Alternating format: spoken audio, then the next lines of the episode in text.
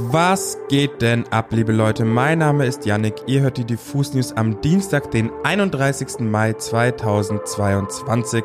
Mir gegenüber sitzt der einzigartige, wunderschöne Micha. Hallo. Hallo Janik, ich bin heute auf der falschen Seite. Es kommt irgendwie ganz, ganz falsch alles vor. Ist überhaupt kein Problem. Ich glaube, wir kriegen das trotz Seitentausch hin. Ich bin mir ganz sicher. Ich bin auch zuversichtlich. Heute sprechen wir über das Summer Jam Festival und haben feine Interviewschnipsel von dem Veranstalter. Außerdem geht es um Hunter Schafer versus Silk Club und um BTS im Weißen Haus. Ja, ihr habt richtig gehört. Darüber hinaus stellen wir euch heute außerdem die wundervolle Future Bay als Künstlerin vor. Wir haben also einiges vor. Let's go.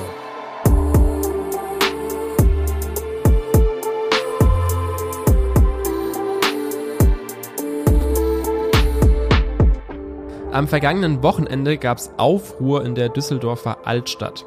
Die amerikanische Schauspielerin und Queer-Aktivistin Hunter Schafer wollte nämlich dort im Nachtclub Silk feiern gehen, Allerdings wurde ihre Assistentin an der Tür abgewiesen. Und das laut Schafer nur, weil sie eine Transfrau ist. Kurz nach dem Zwischenfall ging Hunter dann live auf Instagram und konfrontierte das Security-Personal an der Tür sowie auch andere Gäste des Clubs mit dem Vorfall.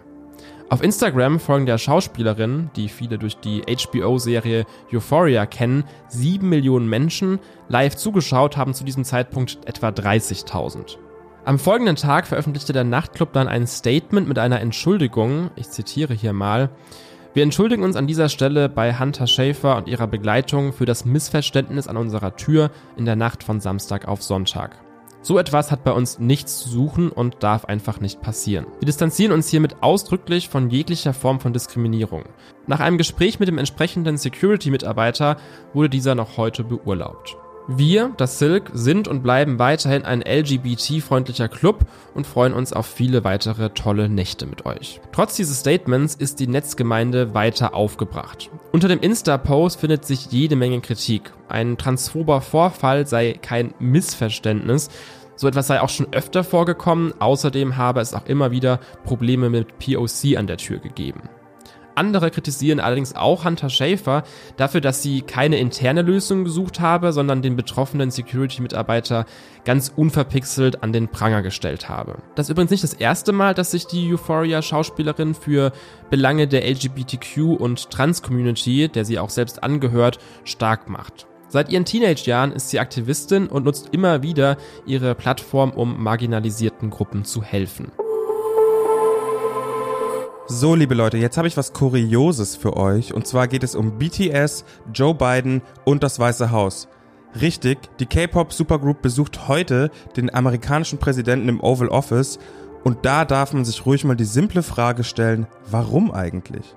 Der Hintergrund des Treffens ist der AANHPI. Das ist kein Code, sondern das steht für asiatische Amerikaner, eingeborene Hawaiianer und pazifische Insulaner Heritage Month. Bei dem geht es nämlich um die Rolle eben jener Einwanderer in der Geschichte Amerikas. Der offiziellen Presseerklärung nach zu urteilen, wird Joe Biden mit den südkoreanischen Stars über die Bedeutung von Vielfalt, Inklusion und die Plattform von BTS als Jugendbotschafter in der Welt diskutieren. Wenn man sich nicht so sehr mit BTS auskennt, wirkt dieses Treffen vielleicht etwas willkürlich. Tatsächlich sind die sieben wohlgekleideten Männer aber Philanthropen, die ihre Mittel und ihre gigantische Plattform schon in der Vergangenheit für Soziales und Politisches eingesetzt haben. Beispielsweise nahmen BTS als Sondergesandte des Präsidenten an einer Sitzung der Generalversammlung der UN teil. Ich bin jedenfalls sehr gespannt, inwieweit heute tatsächlich ein Dialog zwischen beiden und der Boygroup stattfinden wird und ich hoffe Loki auch auf ein paar denkwürdige Bilder von dem Aufeinandertreffen, die zu feinen und liebevollen Memes veredelt werden. Aber we gon' see. Ich frage mich auch, ob halt Joe Biden vielleicht jetzt wirklich als der äh, gerüchtemäßig achte Member bei BTS jetzt auch aufgenommen werden wird in Zukunft. Das wäre so geil. Stell dir mal vor, er würde irgendwann in Südkorea so einen Surprise-Auftritt machen. Aber auch mit so geil gefärbten Haaren. Das, wär, oh. das wäre mir wichtig. Und Make-up, ich würde es so sehen. Und Choreo, aber die würde er wahrscheinlich nicht hinbekommen. Wir müssen respektvoll bleiben, liebe Leute. Wir bleiben respektvoll, aber vielleicht kommt der offizielle BTS Joe Biden Mashup Remix. Ich wäre down dafür. Gestern hatten wir sie noch auf dem Cover unserer Playlist Deutschraps Zukunft. Heute wollen wir sie euch in den Diffus News ein bisschen genauer vorstellen. Future Bay. Die Newcomerin aus Berlin hat 2020 ihre ersten Songs veröffentlicht und gemeinsam mit Dizzy und der Single Copacabana direkt ein ziemlich starkes Debüt hingelegt. Überhaupt scheint Future Bay ein Fan von Features zu sein. Es folgten dann nämlich noch Zusammenarbeiten mit zum Beispiel Tropical Limited oder auch Tom Thaler. In der Szene ist die junge Musikerin also längst angekommen und jetzt ist es auch Zeit für ihre zweite EP, die am letzten Freitag erschienen ist. Die heißt Willst du mit mir gehen? Eigentlich also eine sehr konkrete und selbstbewusste Ansage, aber zwischen den Zeilen kommen dann doch viele Unsicherheiten durch, die so mit dem Dasein als junge Erwachsene daherkommen. Und trotzdem gibt sich Future Bay sehr selbstbewusst und authentisch. Ein zentraler Track ist da für mich Comme si, comme ça, ein Song, mit dem die Musikerin alle Erwartungen an sie entschieden von sich weist. Und trotzdem schafft sie es dann irgendwie noch, das alles in eine live-taugliche Hymne zu packen. Natürlich geht's auch überall und immer wieder um diese Sache mit der Liebe. Beim Opener ist es lockere, bedeutungslose Summer Love. Beim Synth-Pop-Banger Fieber, gemeinsam mit den Hamburgern von Schorle, wünscht man sich dann allerdings schon, dass die andere Person nie wieder jemanden anderen küsst. Deine Haut ist dann ein sehr verruchter, fantasievoller Walzer. Und sowas wie Ja ist die Erkenntnis, dass diese ganzen Gefühle eben doch nicht so unkompliziert sind, wie man zu Beginn noch dachte. Für mich ist diese EP eine absolute Entdeckung und ich würde einfach mal ganz frech hier behaupten, wenn ihr gerade Anfang 20 seid, auf alternativen Hip-Hop und ähnliches steht, dann stehen die Chancen gut, dass auch ihr auf Future Base Willst du mit mir gehen mit einem ganz klaren Ja antwortet.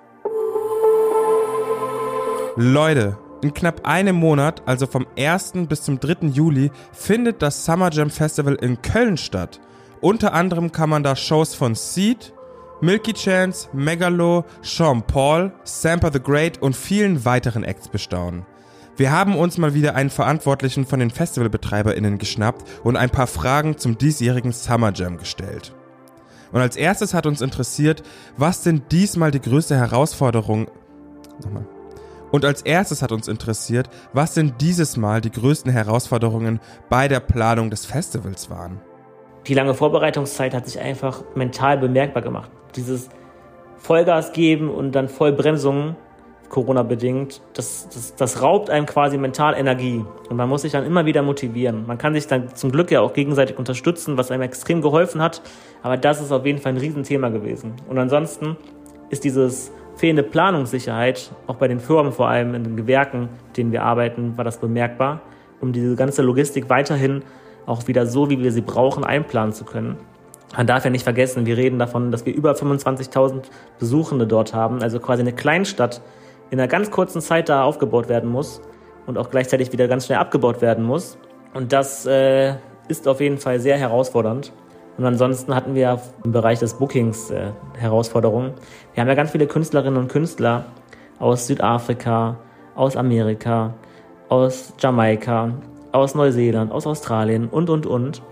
Und wenn so viele verschiedene Kulturen daran beteiligt sind, an dem gesamten Booking-Prozess und vor allem auch Herausforderungen, weil die Kalkulation teilweise für diese Touren auf 2020er Preisen oder Erfahrungen bestanden haben und die mittlerweile überholt sind.